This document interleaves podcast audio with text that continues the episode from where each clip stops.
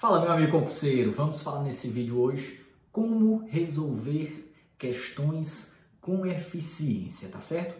Garanto para você, quando nós terminarmos esse vídeo, você vai ter mudado a sua forma de enxergar a resolução de questões. Você vai ver que nós vamos tratar aqui em oito passos, elenquei aqui oito passos para você resolver questão e você vai ver que isso é uma arte, pode alavancar muito mais os seus estudos lá na frente, tá certo? Seus índices vão ficar aí acima de 90% se você aplicar esses oito passos, esses oito passos. Princípio fundamental, você vai resolver as questões com qualidade, principalmente no início dos estudos. Você vai entender o que é que é preciso você fazer para aproveitar tudo que as questões podem te trazer de benefício. Beleza? Para quem não me conhece, sou o Bruno Bezerra, hoje eu exerço cargo de fiscal na Receita Federal e estou aqui nesse canal para te ajudar a ser aprovado em um concurso público. Se quiser, segue lá no Instagram também, Prof. Bruno Bezerra, para você ter dicas e conteúdos diários voltados para concurso público. Então vamos lá.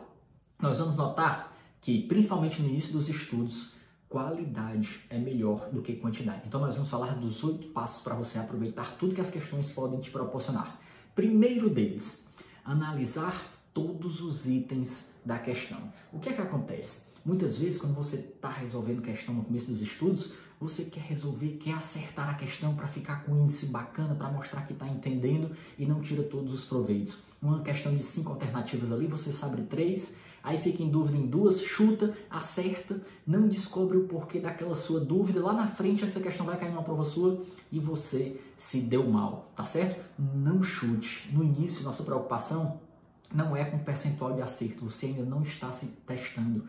O principal intuito de fazer questão no início dos estudos é o que? Você aprender a matéria, você fixar o conteúdo, você saber o que é que o que é que é cobrado, o que é que vai para o seu material de revisão, se a banca gosta mais de letra da lei, se é mais doutrina, se é mais jurisprudência, é você entender como é que funciona o mundo dos concursos, o que é que é cobrado nas provas, tá certo? É hora de você errar mesmo, é hora de você aprender quando você está resolvendo questões. Não procure o item certo, procure justificar todos os itens de estudos, tá certo? E isso aqui já leva a nossa segunda dica que você tem que fazer: resolver questões comentadas. Então, meu amigo, principalmente no início dos estudos, leia todos os comentários que o professor colocar nas questões, porque às vezes você acerta a questão, mas você acertou, mas o motivo que você pensou era diferente. Ou então você sabia a resposta parcialmente,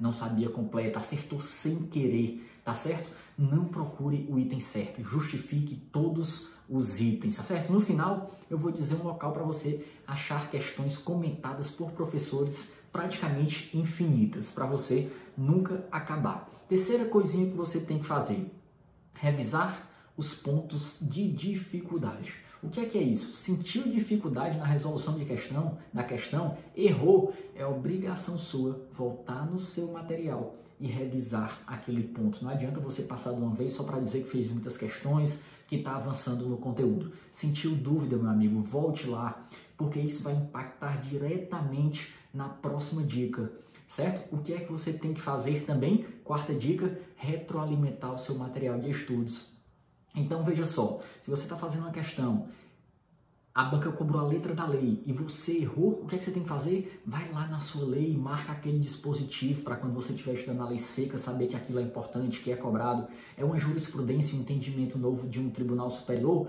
Vai lá e faz a retroalimentação, anota aquele entendimento no seu material de estudo. É uma lei nova, mudou um dispositivo. Vai lá e registra aquilo. É um assunto importante que está sendo cobrado reiteradamente coloca aquilo no seu material de revisão, no seu caderninho de erros, onde você, por onde você costuma revisar o seu, é, o seu, a matéria. Então, outra obrigação, o quarto ponto, retroalimentar o seu material de revisão. Fundamental, tá certo? Quinta dica, mapeamento de questões, é o que eu chamo de MDQ. O que é que acontece? Você também tem necessidade de revisar as questões que você erra. Por quê? Vê só, até o que nós estudamos, que é fácil, que nós compreendemos, se nós não revisarmos o que, é que acontece, nós esquecemos. E aí, na hora de resolver a questão, você está resolvendo a questão, sabe que já estudou aquilo, mas não se lembra com profundidade suficiente para matar a questão. Então veja, até o que você entende que é fácil, você esquece. Imagina o que é difícil, que quando você resolveu essa questão lá atrás,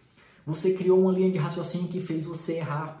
Então, essas questões que você erra, que você sentiu dificuldade na hora de resolver, que é uma questão capciosa, uma pegadinha da banca, o entendimento da banca examinadora, às vezes o CESP você fica na dúvida, hum, eu conheço esse assunto, mas só que será se o CESP está querendo a regra ou a exceção? Você tem que começar a entender a cabeça do examinador. É importante que você deixe essas questões mapeadas para você refazê-las de tempo em tempo, tá certo? É fundamental você ter esse arquivo com questões mapeadas e dá para você fazer isso onde eu vou te dizer lá no final do vídeo, beleza? Então, separe essas questões para refazê-las nas suas revisões de tempo em tempo. Sexta dica: diluição da quantidade de questões. Essa dica serve principalmente para quem está no início dos estudos. Você vai ver que a próxima é para quem está mais avançado nos estudos. O que é isso, Bruno? Diluição. Veja só, toda vida que você estudar um assunto, estudou a aula 1, estudou a aula 2 ou capítulo do seu livro ou do seu PDF, você faz uma quantidade de questões. Então, eu diria que se tem 200 questões ali, é muito mais proveitoso e eficiente para o ponto de pro, pro processo de aprendizagem você diluir aquilo ali em 10 vezes de 20 questões do que você fazer as 200 de uma vez. Por quê? Se você fizer as 200 questões de uma vez, você vai demorar muito para fazer um ciclo, uma volta completa na matéria. Consequentemente, para você revisar, vai demorar muito, você vai esquecer do conteúdo. Você vai ficar muito bom naquele dia, mas em compensação vai demorar um tempo grande. Então, se você diluir a resolução daquelas 200 questões em 10 vezes de 20 questões quebrado e passar 20 vezes, é, 10 vezes pela matéria, você fez 10 revisões, você fez ciclos menores e em um menor espaço de tempo. Isso aí vai ser muito mais eficiente para os seus estudos. Depois que você já tiver avançado, não, aí você faz bem mais questões, tá certo? Porque há muitas poucas questões você vai ter dúvida ou dificuldade, então você avança mais rápido e vai ter mais tempo porque você não está mais preparando material de revisão, compreendendo as disciplinas, beleza? Sétimo ponto que você tem que fazer quando estiver resolvendo questões: controle dos índices. O que é que é isso? Registre todos os seus índices de acerto das disciplinas e dos assuntos de cada disciplina. Por isso que eu acho mais eficiente você fazer questão por assunto. Pega o assunto da aula 1, faz questões sobre aquele assunto. Pega o assunto da aula 2, faz questões sobre aquele assunto. Porque você vai identificar não somente as matérias que você tem dificuldade, mas os assuntos dentro de cada matéria que você tem dificuldade. Porque a nossa tendência é o quê? Estudar o que nós sabemos mais, o que nós gostamos. Então, se você é muito bom em direito administrativo, a tendência é que você fique revisando mais aquela matéria porque você gosta, é, é, é interessante, você se sente bem, seu índice de acerto é bacana. Agora, aquelas outras que são mais difíceis porque você ainda não sabe, não domina, você quer deixar mais de lado. E aí os números, esses índices de acerto nos mostram justamente o que é que nós precisamos revisar, quais as matérias e quais os assuntos. Por isso é fundamental esse controle dos índices, tá certo? Ele vai mostrar as nossas deficiências, o que é que de fato nós precisamos revisar. E a oitava dica é o que? Banca do concurso. Se a sua banca estiver definida já, você tem que ficar especialista nela e fazer as questões daquela banca, porque se quem já é concurseiro mais experiente sabe Pega aí, por exemplo, português. Se você pegar português comparando aqui três bancas, por exemplo, FCC, Fundação Carlos Chagas, Sebrasp, o CESP e a FGV. As três cobram português de um jeito totalmente diferente. Se você estudar por questões da FCC e CESP para fazer uma questão da, uma prova da FGV, você vai tomar ferro, vai se lascar aí, não vai se dar bem. Então é importante, fundamental você conhecer o seu adversário. Nesse caso, conhecer a banca examinadora. Por isso é fundamental, se já foi definida a banca, você fazer questões da sua banca examinadora, tá certo? E agora, como eu falei, eu vou deixar um link aqui, tanto na descrição do vídeo como no primeiro comentário. No primeiro comentário, pega aí no primeiro comentário de um sistema de questões gratuito que tem mais de 330 mil questões comentadas por professores, tá certo? Totalmente gratuito para você acessar e fazer quantas questões você quiser de todas as disciplinas, de todas as bancas examinadoras. Se você gosta dos nossos vídeos, deixa aí o seu like, deixa a sua curtida, compartilha com um amigo, que isso aqui ajuda demais a gente que está produzindo aqui esse conteúdo, o robozinho aí do, do, do YouTube, espalhar esse conteúdo bacana para outras pessoas, tá certo? Fico muito grato, deixo um grande abraço e até o nosso próximo vídeo, se Deus quiser. Valeu!